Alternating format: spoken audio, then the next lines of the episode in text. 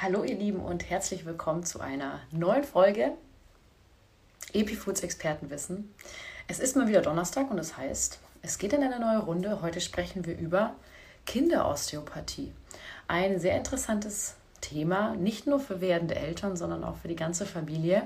Denn Osteopathie ist ganzheitliches Heilen durch manuelle Behandlung, das heißt durch die Hände. Und wir haben uns natürlich wieder einen Experten geladen den Stefan Ried. Der hat eine Praxis in München und ähm, ich freue mich jetzt sehr, ihn direkt dazu zu schalten, um ihn ein paar Sachen zu fragen, die mir schon lange auf der Seele brennen.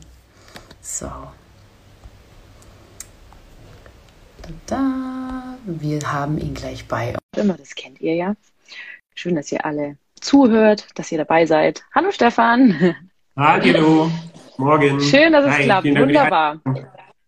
Ja, sehr, sehr, sehr gerne. gerne. Ich habe schon ein bisschen, ein, bisschen eingeleitet, dass ja. du unser Experte für Kinderosteopathie bist und auch eine Praxis in München hast. Ja. Und ähm, ich dich heute ein paar Sachen fragen werde, denn ich bin ja selber Mutter und da hat man immer so ein paar Sachen auf der Seele, sage ich mal.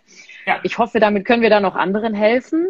Ich hoffe doch. Und ähm, ja, ich würde mal sagen, wir fangen an, was ist Osteopathie überhaupt? Oder besser gesagt, fangen wir mit dir an, stell dich doch mal vor und dann klärt sich das vielleicht auch direkt, was Osteopathie ist. Ja, stell mich gerne ungern vor als der, der große Osteopath, sondern ich bin auch wie du auch und wahrscheinlich die meisten Zuschauerinnen, Zuhörerinnen äh, erstmal durch die Rolle als Vater äh, in diese ähm, hin, hineingerutscht in das, in das Kinderbehandeln.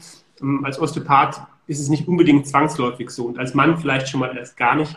Ähm, aber Osteopathie ist für mich ein Weg. Also für mich war das ein Weg, tiefer und bewusster mit, mit ähm, ja, Gesundheit, Kindern, Elternschaft einfach in Kontakt zu kommen. Und ähm, so das, das, das ist der Weg, der Osteopathie bietet, weil ähm, er meine Neugier befriedigt, danach mehr zu verstehen dafür, was ist natürlich, was ist normal, was ist artgerecht, was, was, wo können wir Kinder einfach da unterstützen? Und das ähm, Osteopathie, wie du schon gesagt hast, eine manuelle Behandlungsmethode. Da geht es also vor allen Dingen um ähm, ja, nichts hineinzubringen, nichts herauszuholen, sondern einfach nur so wie der ähm, das zu unterstützen, was ich mehr entfalten möchte. Das heißt, ähm, auf gut Deutsch ohne Schmerz und mit den Händen sozusagen relativ sanft. Ja. Ähm, kann natürlich auch mal festerer Druck sein, oder? Ich glaube, das ist schon so, dass man versucht, den Körper zu verstehen mit Muskelfasern und äh, allem, wie der Körper halt zusammenarbeitet. Ist das richtig? Es ist im Prinzip, du, du lernst natürlich, also das, was, was wir trainieren, das, mm, ich denke, die Osteopathie hat so zwei Standbeine, das muss man einfach verstehen. Es gibt diesen sehr, sehr stark wissenschaftlich eigentlich angelehnten Teil, der sehr stark mit der Medizin gewachsen ist. Äh, ein Osteopath muss über viele Bereiche des Körpers mehr wissen als, als ein Arzt. So, weil ein Arzt bleibt vielleicht dann mhm. natürlich an manchen Bereichen, es sei denn, er ist Neurochirurg und beschäftigt sich damit. Ähm, das ist das eine. Das zweite ist die Kunst sozusagen dahinter, das nicht greifbare und das auch etwas diskutable ist der Tastsinn. Und der prägt sich im Laufe der Zeit aus, wie jeder andere Sinn kann der geschult werden. Und ich, ich würde behaupten, je, je feiner du den ausgeprägt hast, umso weniger musst du Druck ausüben, weil eigentlich kann man ja jeder mal ausprobieren, wenn du irgendwo, wo du irgendwo hin drückst, spürst du weniger. Je sanfter du die Hand hast und zum Beispiel, wenn du dich jetzt ein Wasserglas annäherst oder eine Schale mit Wasser dich einfach annäherst, bevor du das Wasser berührst, spürst du eigentlich schon die Adhäsionskraft. Das heißt, du wirst eigentlich schon vom Wasser angezogen. Das kann man sich sehr gut vorstellen. Das ist, wie ich mich einem Kind nähere, weil was ist es anderes eigentlich noch als eine eher flüssige, gelartige Struktur? Das ist noch kein Knochen. Für mich ist es so, ich habe immer gesucht danach, wie kann man die Kinder ähm, so sanft wie möglich äh, unterstützen. Und ja, es kann sein, dass ein Kind auch mal weint bei der Behandlung. Das ist aber für, bei mir zumindest niemals Schmerz, sondern maximal so, dass körperlich gebundene Emotionen, Spannungen, Geburtserfahrungen, andere Dinge sich als sogenanntes Memory Crying entladen dürfen, wo sie eine Erfahrung, die im Körper gespeichert ist, auf einer emotionalen Ebene mitteilen dürfen. Und dann ist die Kunst, Eltern mit einzubeziehen und zu sagen, wie begleiten wir das jetzt hier an der Stelle? Was hörst du von deinem Kind? Was kannst du tun, damit du dein Kind dadurch begleitest? Und dann kann das Ganze richtig gehen. Jetzt bist du schon direkt tief ins Thema eingestiegen. Ja. Welche gesundheitlichen Probleme kann man jetzt mit dieser Osteopathie lösen oder behandeln? Ähm, Osteopathie hat den Anspruch, sehr generalistisch zu sein. Also es gibt nicht die typischen Dinge. Es, ich sag mal, ähm, es gibt natürlich die Hauptthemen, weswegen Eltern kommen. Und das sind in erster Linie ja. im ersten Lebensjahr sind es nun mal eben Kinder, die viel schreien, die nicht schlafen, ähm, die viel spucken, die Koliken haben und die eine Vorzugsseite oder ein verformtes Köpfchen haben. So, das ist mal die fünf bis sechs Dinge, weswegen die Eltern im ersten Jahr kommen und wo wir auch gute dementsprechend anscheinend, sonst würden ja nicht so viele Eltern kommen und nicht ähm, auch ihre positiven Erfahrungen teilen, auch, auch gute Erfolge erzielen. Ähm, und dann später ist es sehr, sehr breit gefächert. Also ich habe Kinder von, als Unterstützung von, mm, in ihrer Entwicklung von Morbus Down-Kind, vom frühgeborenen Kind, vom Kind mit ähm, ja, Geburtstraumata. Also manchmal ist es die Begleitung, dass sie das, was was sie entfalten wollen, ein bisschen die Handbremse zu lösen. Das geht weiter mit HNO, also Paukenergüsse, Mittelohrentzündungen, großes Thema Immunität, Bronchitis. Das geht weiter zu Konzentration, ähm, ja, ADHS, Autismus-Spektrum-Störungen, Ticks, derzeit viele Kopfschmerzen im Moment, Kopfschmerzen, Nackenschmerzen bei vielen Kindern, somatisierte Beschwerden, weil da sind wir wieder beim Thema ne, Schnittstelle, Körper, Emotionen, Seele, Geist, wie du es nennen willst. Mhm. Viele Kinder somatisieren eher äh, im Körper, was vielleicht eher nicht anders ausgedrückt werden kann. Und dann geht das weiter natürlich auch in die mechanische Richtung, körperliche Beschwerden, Wachstumsschmerzen, Stürze, Unfälle, Verletzungen. Ja, die Bandbreite ist, ist sehr groß, sehr spannend, bei mir zumindest. Ja. Mhm. Ja, nicht schlecht. Und äh, jetzt hast du auch schon quasi eigentlich gesagt, ab welchem Alter macht das denn überhaupt Sinn, zu euch zu kommen? Ja, ab welchem Monat würde ich jetzt sagen, wenn wir schon bei Kindern sind? Ähm, ich mache mal ein Beispiel. Ich hatte gestern zum Beispiel eine Mama, ähm, die die im Prinzip eine Schwangerschaft hat, wo du sagst, das ist eigentlich zum Davonlaufen. Also unverschuldet, aber von, von wirklich Stress, Ängsten, dann viel liegen müssen, ähm, ja, selber viel Probleme, körperlich, gesundheitlich. Da würde die Behandlung für mich als Osteopath, die würde die Behandlung des Kindes in Form von Mama geht es einigermaßen gut und wir begleiten sie dahin, dass sie eine gute Beziehung zu ihrem Kind schon im Mutterleib bekommt, da beginnt die Behandlung des Kindes im Mutterleib. Weil es setzt sich natürlich dann häufig fort, weil wir wissen, wir sind ja eine Einheit und speziell das Nervensystem zum Thema nicht schlafen war dann das Thema später. Erstaunlicherweise, wenn ich neun Monate in diesem Milieu bade, lebe, inhaliere die Hormone, ähm, es geht nicht um Entspannung, das ist ja nicht verschuldet, die, hat, die war jetzt nicht gestresst, aber ähm, diese Melange an, ne, wissen wir mittlerweile sehr, sehr gut, dass zum Beispiel sie sehr, schon das, das Nervensystem eines Kindes, die Amygdala, die frühzeitig schon ausgeprägt ist beim Kind, dass sie das prägt. Also ist eine Möglichkeit Unterstützung der Mama. Ja? Jetzt muss ich dich kurz unterbrechen. Amygdala sagt vielleicht nicht jedem was. Ja, okay. Also es gibt, es gibt im Prinzip in unserem Körper, in unserem Gehirn gibt es alte Anteile unseres Gehirns, die unser Überleben sichern. Ja, so Anteile des Reptiliengehirns, die unsere Reaktion auf die Umwelt, wie, ähm, wie bedrohlich ist eine Situation, mal ganz deutlich, ganz einfach gesagt, die das interpretieren. Und viele Kinder, die dann später auf die Welt kommen, die Themen haben wie nicht loslassen können, nicht verdauen können, keinen Stuhlgang haben können, nicht schlafen, viel schreien. Was ist das? Sind vor allen Dingen Ausdrücke des Nervensystems, das auf verschiedene Wege vorgeburtlich ähm, während des Geburtsverlaufes, wo diese Alarmanlage eigentlich permanent blinkt. Das ist die Amygdala. Mhm. Ähm, so, da, da kann man eigentlich ja schon pränatal begleiten. Und das, das ist ganz unspektakulär. Es geht einfach nur um, dass der Mama gut geht, dass sie in ihrem Nervensystem gut. Das heißt, das ist vor der Geburt und dann nach der Geburt. Es gibt kein zu früh. Also ja, mit der Vorstellung, man würde was Mechanisches beim Kind machen, müsste man sagen, okay, man wartet, sagen wir mal, die ersten sechs bis acht Wochen. Und das ist auch meistens meine Empfehlung, wenn ihr nichts habt, ihr nur zum Check-up kommen wollt, bleibt zu Hause, groovt euch ein, findet eine entspannte Stillbeziehung ähm, oder was auch immer, macht euch schön eine Höhle zu Hause, mummelt euch ein und dann kommt es später einigermaßen, wenn auch bei der Mama da sind wir wieder beim Thema bei der Mama einigermaßen die Geburtsnachwehen abgeklungen sind. Wenn ein Thema sein sollte, man das Gefühl hat, wir hatten hier ein Thema, ich, ich, da ist eine Unruhe, da ist viel Spucken, da ist ein Koliken, gibt es kein, äh, das ist eine Vorzugsseite, gibt es kein zu, zu früh. Man kann im Prinzip, wie mit der U2, mit der Entlassung aus der Klinik zum Beispiel, wäre es durchaus manchmal sinnvoll, zum Beispiel zum Thema Stillprobleme, sehr, sehr frühzeitig schon zu unterstützen und zu gucken, können wir das Kind unterstützen in seinem natürlichen Saug- ähm, und Schluckverhalten. Verstehe. Jetzt ist es ja tatsächlich so, dass ähm, man häufig bei Blockaden, das ist, kommt ja dann nach der Geburt, wenn das Kind irgendwie in der Fehlstellung geboren ist, oder? Ja. Dass es dann irgendwie auch Probleme beim Stillen hat, beim Trinken. Ich habe es auch öfters gehört, weil ich mhm. mit meiner Tochter da auch Probleme hatte tatsächlich. Ja. Ähm, wir haben auch dann Kinesiologie gemacht, ja auch nochmal so ein, so ein anderes Thema. Ne? Mhm. Tatsächlich ähm, hat es auch ein bisschen geholfen und es ist für mich auch immer noch so ein Wunder. Äh, wie funktioniert es, dass diese Blockaden sich lösen oder wie merke ich, da ist eine Blockade? Also ich, ich persönlich benutze den Begriff Blockaden nicht so gerne. Wir machen es uns also viele Osteopathen machen es sich auf der einen Seite einfach, weil man versucht, es in eine Sprache zu übersetzen, die Eltern verstehen können. Blockaden weiß jeder, ah, irgendwie so, da ist was Feste. Ja? Ähm, auf der anderen Seite, es gab ja jetzt gerade letztens mehrere auch Diskussionen rund um die Osteopathie, speziell bei Kindern. Finde ich sehr guten Artikel von Nathalie Grams, eine Ärztin, die auch kritisch der Osteopathie gegenüber eingestellt ist, die sagt, Kinder sind nicht blockiert, Babys sind nicht blockiert.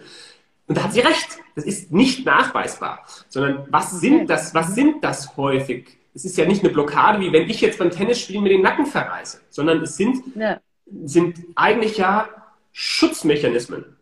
Also das bedeutet, bin ich in einem Geburtsverlauf zum Beispiel in einer Position gefangen. Ich kann nicht angreifen, ich kann nicht fliehen, wie das Säugetiere normalerweise tun.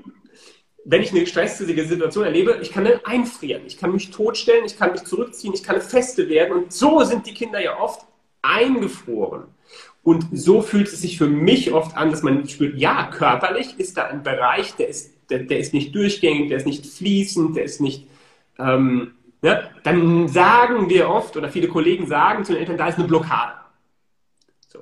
Mhm. Ich bin kein Fan davon. Merken tust du das oft daran, dass die Kinder eben ja, an der Vorzugsseite, dass sie den Kopf nicht gut halten können. Ein Kind kommt eigentlich auf die Welt, kann den Kopf halten. Das hat ja Reflexe, die, die es sofort, bam, ähm, auch überlebensfähig machen. Die sind ja kompetent Babys. Die können sich andocken, die können Suchreflex, die Brust suchen, die können zur Brust robben, die letzten Zentimeter, wenn es sein muss, wenn die Geburt sie nicht überfordert hat. Ähm, ja. Und daran merkt man das häufig, dass die natürlichen, ähm, die natürlichen Eigenkompetenzen des Kindes in Form von Regulation, in Form von Verdauung, in Form von Trinkverhalten in Form von, ich binde mich bei der Mama an. Wir müssen das nicht ständig als Eltern tun, sondern das Kind bindet sich bei mir an, körperlich, ähm, dass die nicht gut funktionieren. Dass Schutzreflexe stark aktiviert sind, Mororeflex ähm, zum Beispiel, man kann das als Eltern oft sehen an Reaktionen, an, an einer Überspannung oder ja, des Nervensystems. Und das äußert sich oft in Schlaf, Schreien und so weiter. Und diese Blockaden, also diese Schutzmechanismen, die wollen sich, und das ist eigentlich mir am wichtigsten zu sagen, die wollen sich auflösen. Also es ist nicht, dass wir die tollen Osteopathen sind, die diese Blockaden auflösen. Deshalb kann das so toll funktionieren. Deshalb ist es manchmal wie ein Wunder, sondern wir sind die zweite Hebamme, die das Kind, den kindlichen Organismus fragen, ey, okay, anscheinend hast du, erzähl mir mal, was, wie war deine Reise im Geburtskanal? Und das erzählen die Kinder oft mit Körpersprache, mit Lautieren, mit was auch immer.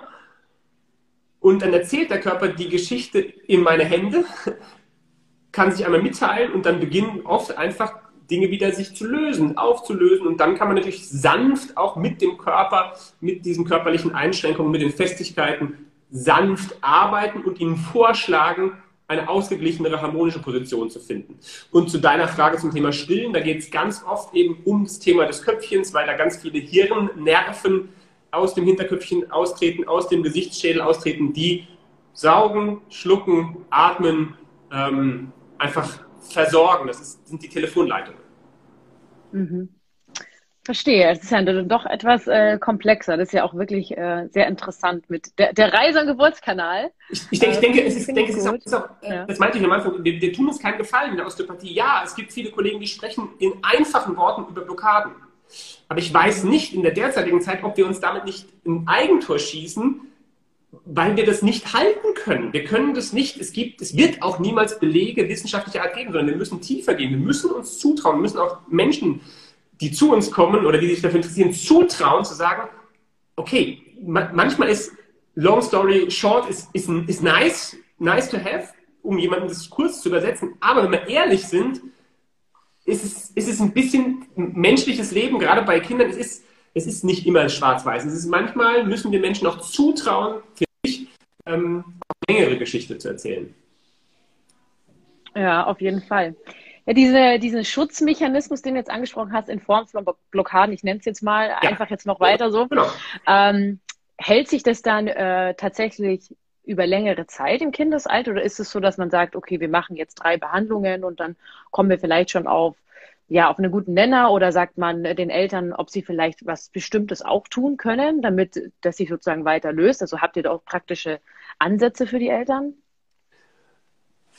Das Wichtigste finde ich ist, dass man, ähm, dass man Eltern wieder in Kontakt bringt mit dem, was beim Kind natürlich ist. Also das heißt, für mich am Ende einer Behandlung ist es so, okay, dem Kind geht es gut und ich habe den Eltern mitgegeben durch das, was sie gesehen haben, was in der Behandlung passiert, durch das, was wir besprochen haben, das, was ich ihnen gezeigt habe, dass sie, dass sie den Rasenmäher aus der Hand legen können. Dass sie in dem Leben nicht mit dem Rasenmäher dem Kind vorne weggehen müssen, um ihm das Leben in den verschiedenen Bereichen sozusagen eben zu machen, dass es nicht stolpert, sondern ich finde, ähm, was wir Eltern mitgeben können, ist, dass sie sehen in der Behandlung, ey, guck mal, das ist jetzt, das ist wie ein Wunder, was da passiert bei dem Kind, da, da, da, plötzlich ja, trinkt es besser, schläft besser, verdaut besser. Ehrlich zu den Eltern zu sagen, ja, und das war nicht ich. Ich habe da ein mhm. bisschen geholfen, aber das was, wer das gemacht hat, das war dein Kind. Und das will es immer, das tut es immer. Ja? Weil ansonsten wird Osteopathie ein Stückchen weit zu einem Lifestyle-Produkt, wo man sagt, da muss man permanent hingehen, damit aus dem Kind was wird. Das ist ja Bullshit. Die Kinder werden was zu uns, trotz Eltern und trotz Osteopathen, nicht wegen uns, sondern die machen sowieso ihren ja. Weg. Ja, und ähm, das bedeutet, nein, es ist ideal, dass man Eltern eigentlich auch mitnimmt auf den Weg zu sagen, was wollen wir? Wir wollen die Ressourcen des Kindes, die Akkus, so aufgeladen haben, in den verschiedenen Bereichen, körperlich, faszial, bindegewebig, Blockaden, Integrität, harmonisch im Körper, äh, ausgeglichen im Organsystem, vor allen Dingen ähm, eine gute Integrität des Nervensystems, denn das ist das, was das Kind durch das Leben steuert, die ersten Jahre. Das ist Nervensystem, nicht Orthopädie. Ähm, das wollen wir, dass das Kind mit, mit diesen mm, ganzen Ressourcen in die Welt geht. Und dann braucht er eigentlich idealerweise gar nicht mehr kommen. So, und das kann man relativ gut am Anfang machen, wenn man natürlich nur ein, zwei Mal sagt, ich will nur die Blockade, dass das Kind rechts, links gleichmäßig schaut, ist auch okay. Ich habe den Anspruch zu sagen, wenn ich ein Kind wieder auf die Straße stelle oder die Eltern mit dem Kind, möchte ich gerne Ihnen authentisch sagen können, idealerweise müsst ihr nicht kommen, sondern ihr könnt gerne als Check-up zu den Meilensteinen der Entwicklung kommen. Kommt zum Kindergarten, kommt vor der Schule. Wir machen einfach einen Check.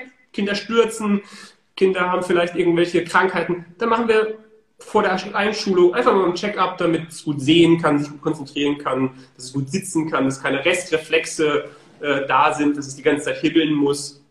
So, das ist mein Anspruch zu sagen, Vertrauen. Die Eltern müssen wieder vertrauen können ähm, und müssen nicht das Gefühl haben, sie müssen bei mir ständig eine Zehnerkarte äh, abonnieren. Das macht zwar meinen Terminplaner voll, aber ähm, da kann ich mir nicht mehr in den Spiegel äh, schauen morgens und das, das, das finde ich auch nicht ähm, kindgerecht.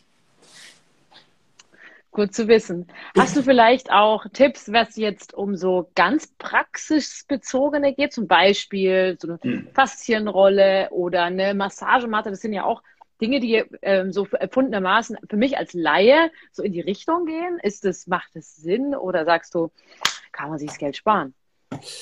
Ähm, ja, also bei Kindern sollte man sich das sparen. Also diesen, die Hilfsmittel sind ähm, wir als Erwachsene können das benutzen, um über Faszien, die ja ein Teil unseres Bindegewebes sind, die uns umhüllen, die, die flüssig sind, die viele Nervenstrukturen enthalten, die Faszien, um durch vieles Sitzen und so weiter sie wieder ein bisschen flüssiger zu kriegen, dass das nicht alles so rigide, so feste ist.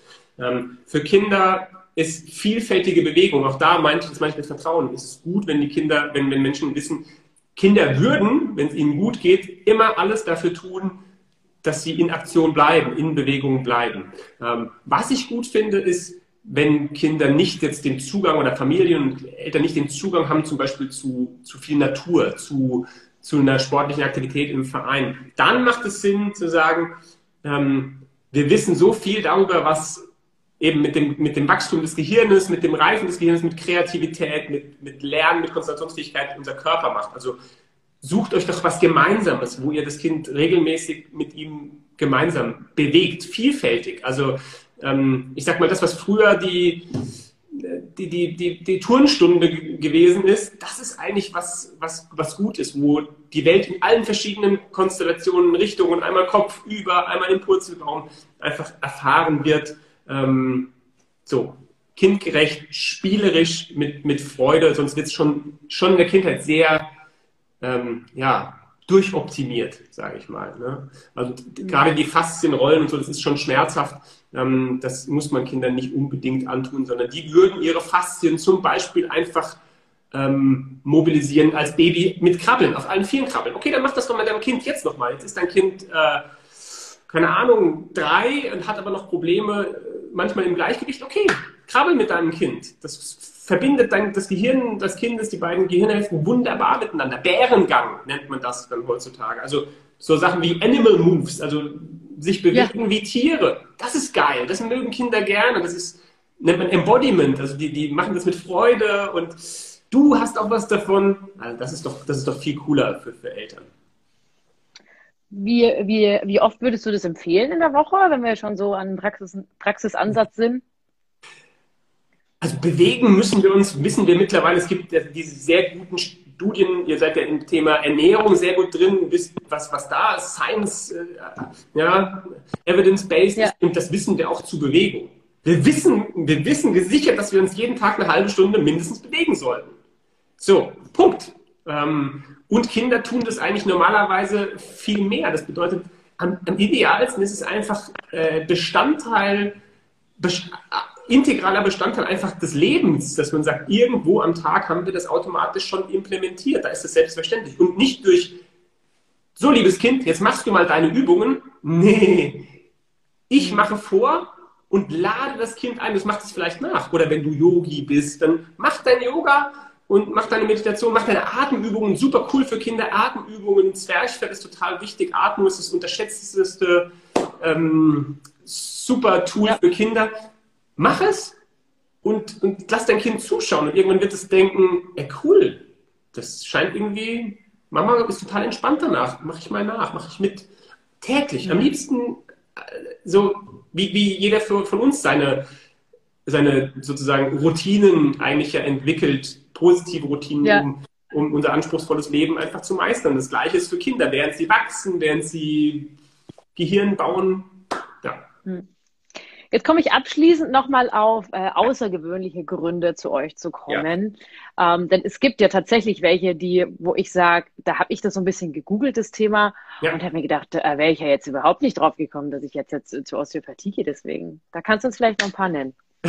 Was, was hast du denn, was hast du denn gegoogelt, bevor ich jetzt irgendwas in den Raum werfe? Ich habe gefunden tatsächlich Sprachentwicklung und Zahnspange.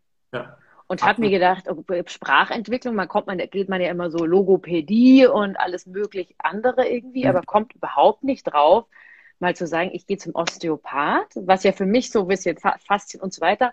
Aber das anscheinend, ich habe dann auch Erfahrungsberichte gelesen von Eltern, die mhm. dann auch gesagt haben, ja, äh, das hat bei meinem Kind total geholfen und war dann auch total verwundert. Ich hatte selber mit 14 übrigens auch eine Zahnspange, um zum zweiten Thema zu kommen. Mhm. Das ähm, hat dann ein bisschen mehr Sinn für mich ergeben tatsächlich, weil ich auch danach ziemlich Migräne hatte und das ist wirklich, wenn man einmal Zahnmissstellungen oder keine Ahnung was hatte, äh, einen schiefen Biss etc., das sind Schmerzen im Kopf, äh, die sind wirklich migräneartig. Ja, das, da wird es einem schlecht, da kann man nicht ins Licht schauen, das ist eigentlich furchtbar. Ja. Ähm, eigentlich kommen wir jetzt zum Anfang zurück. Das ist genau das Problem. Wenn, wenn Kollegen zu sehr über Blockaden sprechen, dann bringt niemand das, was wir eigentlich tun, in Verbindung mit dem Osteopathen. dann bringt, wie ich schon gesagt habe, dann bringt niemand in Verbindung, ey, das Wichtigste bei einem Kind ist was nochmal? Das Nervensystem, oder? Also das heißt, Osteopathen schauen bei einem Kind nochmal anders als bei einem Erwachsenen ganz sicher viel weniger auf die Mechanik, auf das deine Wirbelsäule aufrecht ist, sondern eher danach, ey, das ist ein Prozess, das ist ein ständig sich verändernder Prozess. Da werden ne, ne, Zellen die ganze Zeit verändert, da gibt es Neuroplastizität, das Gehirn verschaltet sich. So, das ist eigentlich, was ein Osteopath hauptsächlich tut, auch wenn er nicht so viel darüber spricht. Ich schon, viele andere Kollegen nicht so viel, weil sie lieber behandeln und nicht so viel quatschen. Ich mag beides gerne. ähm, und, ähm, ne, ist auch wichtig in diesem Thema, weil ich finde, wie gesagt, ähm, mein Mann, der äh, liebt auch Osteopathie und geht mhm. regelmäßig zur Behandlung ja. und schwört drauf, wirklich, er schwört drauf und ihm geht es dann auch wirklich besser. Ja. Ähm, er spricht dann in dem Sinne natürlich immer von Blockaden. Ähm, deswegen habe ich das natürlich auch so ein kleines bisschen genau. verbunden, aber das ist halt eben das muss man, das muss man einfach mal differenzieren. Gerade bei Kindern, also bei Erwachsenen, ja, mhm. da ist es wahrscheinlich so, dass man manchmal auch mechanisch was machen muss. Da haben wir ja auch im, im, im Werkzeugköfferchen chiropraktische Techniken, Bindegewebetechniken, so. Aber bei Kindern ist der Hauptfokus einfach einer, zum Beispiel zum Thema Sprachentwicklungsverzögerung oder Sprach, Sprachstörungen, Sprechentwicklung. Worum geht es für den Osteopathen? Nervensystem. Das, eigentlich schließt sich der Kreis zum Anfang zum Thema ähm, Stillprobleme. So, das bedeutet mhm. zum Beispiel ein, ein da ist beides beinhaltet. Ein Geburtsmuster, wo du zum Beispiel in der zweiten Geburtsstufe, wo du quer im Mutterleib, im Becken drin bist, viel Druck erfahren hast du kannst du am Anfang vielleicht nicht so gut trinken und diese Nerven, mhm. die deinen Mund versorgen, sind sehr angespannt. Dann geht man zur Stillberatung, dann wird das Zungenbändchen durchtrennt und so weiter. Ähm, du, du, immer noch, du bist vielleicht immer noch sehr stark pressen. Deine Mama sagt dann irgendwann, ich höre auf zu stillen, weil das Kind beißt mir die ganze Zeit äh, auf die Brustwarzen. Ich habe eine Brustwarzenentzündung. So, und dann irgendwann, weil in diesem Bereich speziell hier auch die beiden Sprachzentren liegen unter den beiden Schläfenbeinen und die temporalen. Weil es ja später in MP3 umgewandelt wird, müssen wir jetzt noch zeigen, wo du hingezeigt hast. ähm, tatsächlich um die Ohren, um die Schläfen, genau. richtig? Ja, also das heißt, die, die, die Knochen unter, unter den, dem Ohr quasi, da ist, ein, da ist im Geburtskanal ist da ein Knochen, ähm, der noch aus drei Teilen besteht, der erst im Lauf der Zeit verknöchert. Ähm, und darunter liegen zum Beispiel die Temporallappen, die Bereiche, die später mit der Sprachentwicklung zu tun haben. Also sowohl wahrnehmen wie auch, wie auch aus, rausgeben. Also ähm, zusätzlich laufen durch diesen Knochen die ganzen Nerven, die zum Beispiel den Kiefer versorgen. Zusätzlich ist das die Stelle, an der der Unterkiefer mit dem Oberkiefer zusammenbringt. Das bedeutet, all diese Fehlspannungen, die, die, die niemand sieht, niemand wahrnimmt, das ist das Spooky ja. Osteopathie, die können dazu führen, dass ich dann Eltern sage, ist ja schön, wenn dein Kind jetzt mehr schläft und, und ähm, ja, zur Ruhe gekommen ist. Ich würde dich trotzdem einladen, dass ihr regelmäßig kommt. Aber wie viele Eltern machen das? Noch relativ wenige, sondern dann ist am Anfang ist alles gut, und dann später entwickelt sich ein Problem mit, mit der Sprache. Das Kind kann nicht so viel sprechen oder es hat halt immer Lispeln, weil die Zunge nicht so angesteuert werden kann. Ist auch, und dann unterstützt Osteopathie zum Beispiel da sehr stark die logopädische Behandlung. Also wir haben Logopäden, die, da bin ich regelmäßig auf Fortbildungen für Logopäden, die mich anfragen, ich ihnen erzählen soll, was wir eigentlich da machen, weil die total fasziniert sind, dass sie sich in ihrer Arbeit viel leichter tun. Das heißt, die schicken, es geht nicht um ein Entweder-Oder, sondern sie schicken die Kinder zum Osteopathen und dann ist die Telefonleitung freier, die, die, die Nervenstrukturen. Und dann können Sie Ihr Training der Muskeln im Zungenbereich, im Mundbodenbereich viel besser machen. Das gleiche für den Kieferorthopädie. Wenn es eine fest, also wirklich eine, eine, eine Kieferorthopädische Behandlung geben muss, dann, sag mal, in 8, 9, 10, 12 Jahre, dann ist es kein Entweder-Oder mehr wenn man Kieferorthopädisch, wenn man ausgleichen möchte, im Kreuzbiss zum Beispiel, dann ist es natürlich gut vor der Wackelzahnpubertät, das heißt, bevor die Kinder beginnen, so in die Schule zu kommen und das ganze Gesicht sich verändert, nach vorne rauszuwachsen. Das ist zum Beispiel auch ein Alter, wo ich gerne einlade zur Vorsorgeuntersuchung, zu sagen, wir schauen mal, ob der Gesichtsschädel einfach symmetrisch wachsen kann. Später, wenn dann ne, einfach eine große kieferorthopädische Behandlung notwendig ist, dann macht Osteopathie Sinn, weil deine Migräne, was war das? Das waren diese Nerven, das ist der Trigeminusnerv, ja, der gesagt hat, oh, den, den Knochen, den ganzen Kiefer, in dem ich lebe, Nerven sind lebendige Strukturen, die verändern sich, die wachsen, ja, ihr drückt hier die ganze Zeit auf mich, so, sage ich mal Bescheid. Das ist, was Osteopathen machen. Sie begleiten dann eine kieferorthopädische Behandlung, dass sie mit möglichst wenig Beeinträchtigung der Gesamtentwicklung vonstatten gehen kann. Ja, also das ist Unterschied. Entweder vorher, dann kann man auch tatsächlich teilweise Dinge sanfte, also Kreuzbisse kann man vorher noch korrigieren. Später ist es eine gute Begleitung der kieferorthopädischen Versorgung, dass es ähm, die Schulterschmerzen, die Nackenschmerzen, die Kopfschmerzen, die oft auftreten bei kieferorthopädischen Behandlungen, dass die erst gar nicht auftreten müssen. Sehr, sehr interessant. Ich muss sagen, äh, ich bin ein kleines bisschen traurig, dass ich das nicht gemacht habe, als, meine Zahnspange, als ich meine Zahnspange bekommen habe.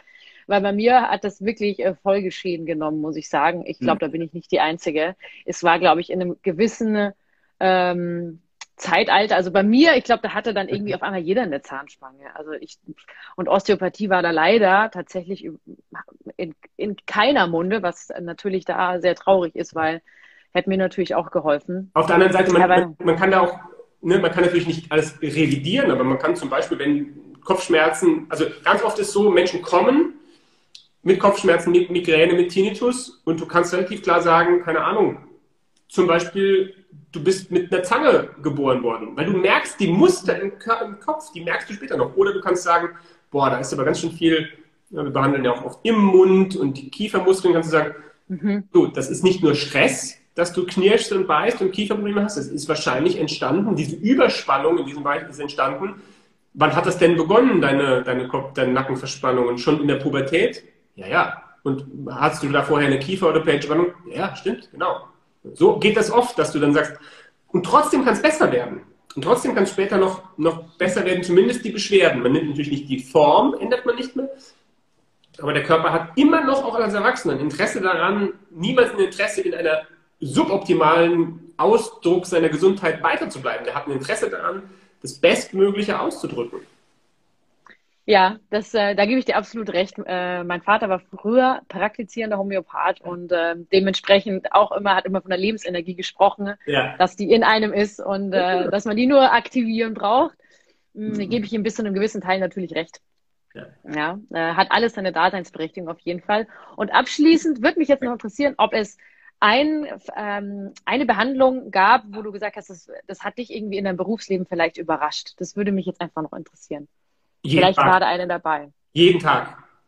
Also ja? Das, ja, deshalb sonst, also ähm, ich bin ein unglaublich neugieriger und auch ungeduldiger Mensch. Ähm, ich würde das hier nicht machen, nicht weitermachen, wenn, ähm, wenn es nicht so wäre, dass mich tatsächlich jeden Tag teilweise Ergebnisse oder, oder Dinge, die Kinder dann damit umsetzen, total, ähm, wo, wo ich nicht sagen kann, das, das ist cool, das war ich oder ähm, das wollte ich, sondern es ist so, dass du in jeder Behandlung mit Kindern eigentlich zu einem Punkt kommst, wo du irgendwann sagen musst, so, ich weiß es eigentlich jetzt nicht, so, ich lasse das los und das Kind ähm, drückt es aus. Ähm, coole Momente sind ganz oft, also für mich sind Momente, wo, ich sag mal, wo die wasch mir den Pelz, aber mach mich nicht nass Momente sind. Also es bedeutet, Eltern wollen gern, dass ähm, kommen zum Beispiel mit einem Kind, was, was eben Sprachentwicklungs, was immer so gesprochen hat, total verbissen. So, das, die war fünf oder, ja, ich glaube fünf, immer so gesprochen und logopädisch nichts zu finden, eigentlich nichts Problematisches. Und wir haben das behandelt und es ging nach ein, zwei Mal, es ging deutlich besser. Und dann gleichzeitig hat der Mama gesagt, ja, aber gleichzeitig ähm, ist die Kleine gerade nochmal so, als wäre sie so richtig in, in, in, ihrer, in ihrer Autonomiephase, in der Trotzphase. Das heißt, die zeigt richtig gut. Das ist super. Weil das ist wieder das Thema Kör Verkörperung. Ähm, vielleicht hat sie die ganze Zeit was nicht ausgedrückt, ja, nichts Dramatisches, aber sie hat was nicht ausgedrückt, ausdrücken können, ausdrücken dürfen, weil es körperlich gebunden war und das kommt jetzt nochmal raus. Also das sind Momente, wo ich mich bestätigt sehe darin, dass, dass Menschen eben nicht nur Fleischpflanzer sind, gerade Kinder, sondern dass das verbunden ist, dass, ja, die zeigen das dann einfach dann, ja, die spricht besser und ähm, die geht zum Beispiel mehr in Interaktion mit anderen Kindern, mit anderen Menschen, die öffnet sich. Gleichzeitig ist sie zu Hause einfach ein bisschen, bisschen direkter und, und äußert auch mal Wut auf eine ähm, gute Art. So, das sind ganz oft eigentlich täglich Behandlungen, wo ich ähm, einfach nur gucke, cool. Ähm, das ist eigentlich normal. So sollten wir das eigentlich auch für uns Erwachsene wieder begreifen, anstatt zu sagen, hier ist Problem XY, keine Ahnung, im Bereich Ernährung. Ähm, ich habe ich hab immer wieder Süchte nach süß oder keine Ahnung, brauche 26 Kaffee am Tag. Ja, ähm, ja, du hast recht, absolut. Ich, Jeder Mensch hat unterschiedliche Bedürfnisse. Und ich gucke mir mal an, was steckt da drunter? Was, was, was sagt mir mein Körper? Was sagt mir die Wissenschaft? Was sagt mir ein Ernährungsberater? Aber ähm, ich gucke das einfach an aus einem gesamtheitlichen äh, Gesichtspunkt, anstatt nur auf das eine mich zu fokussieren. So. Ja, finde ja. ich auf jeden Fall ein sehr schönes Abschlusswort. Die ja. Ganzheitlichkeit der Gesundheit. Da sind wir auch große Fans davon und ja. möchten das Thema auch immer ganzheitlich betrachten, denn nur so äh, ist es ja irgendwie auch im Einklang. Damit bedanke ich mich. Äh, springt mal zum Stefan rüber. Ähm, besucht ihn vielleicht eurer Praxis. Viele von unseren Zuhörern sind ja aus München, dann kann man mal vorbeischauen. Danke für deine Worte, danke für deine Expertise und ich hoffe, wir sehen uns mal äh, live von der Farbe. Das wäre, das freuen wir uns, glaube ich, alle drauf im Moment, auch unbedingt. ja, absolut. Mach's gut, Stefan. Danke, danke dir. Ja. Mach's tschüss. gut. Ciao.